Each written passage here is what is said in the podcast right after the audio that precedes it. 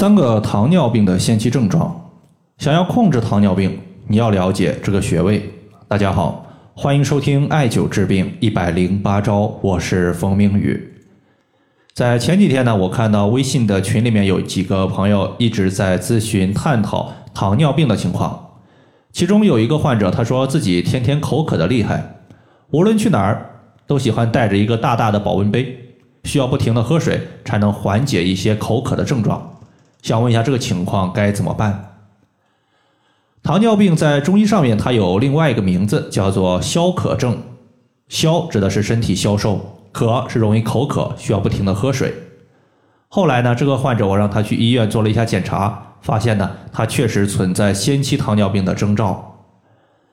而糖尿病患者呢，他有三个典型的前期征兆，如果大家能够尽早的发现，尽早的调节。我相信糖尿病在一定程度上还是可以控制和缓解的。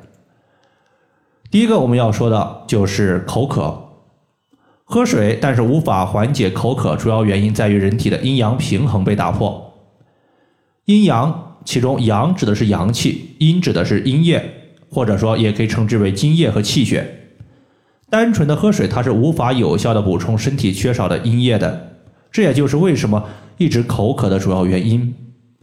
如果要解决口渴，就必须要滋养阴液。那么我们要思考一下，阴液究竟从何而来？在这里呢，建议大家可以从脾、从肾入手进行调节。当我们口渴的时候，人体的唾液会大幅度的减少，导致口唇干裂。而唾液在中医上面，它可以划分为两个部分，一个是清晰状的涎，也就是我们流口水的时候流出的口水。另外一部分是粘稠状的唾，其中唾为肾之液，涎为脾之液，所以当我们从脾肾入手的时候，就可以滋补我们的涎和唾，有效的缓解口干。在这里呢，推荐两个方法。第一个，我们可以买一些石斛，每次取六克，煮水代茶饮用。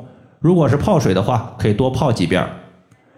石斛作为九大仙草之一，对于胃阴不足所导致的一个胃部灼痛或者是口干舌燥是有效果的。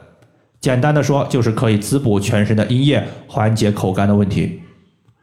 第二个，我们可以艾灸一下太溪穴，因为太溪穴归属于肾，而肾五行属水，是全身阴液的根本，和石斛相互结合使用，共同完成了对脾对肾的滋养。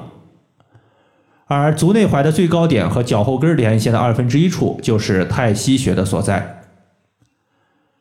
第二点，我们要说的是饥饿，这种饥饿可以理解为吃了饭，但是特别容易饿，在中医上面把它称之为消谷善饥。患者容易出现吃的挺多，但是身体不但不会长胖，反而会出现消瘦，身体的体重减轻的情况。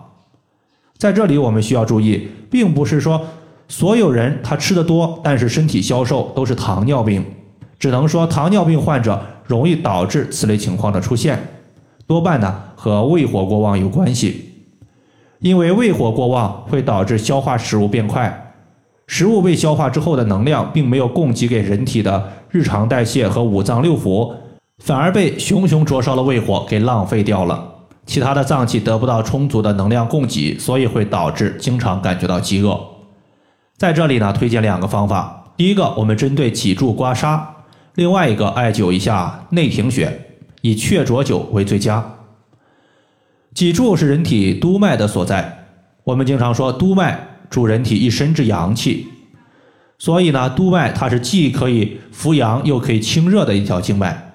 我们刮痧的时候，从上往下刮。有清热泻火的功效，而内庭穴作为我们胃经的营穴，我们说营主身热，所以呢，胃经的营穴可以清泻胃火。这个穴位是在我们足背第二和第三脚趾缝的夹角的地方。最后一个情况，我们要说的是多尿。如果糖尿病的患者已经发展到了多尿的情况，其实已经比较严重了。说明此时他的其他脏器受损，已经影响到了我们的肾的功能。我们经常讲肾主二便，大便和小便都归属于肾的管辖，尤其是肾和膀胱为表里关系，两者荣辱与共。肾亏，那么膀胱的气化功能就会减弱。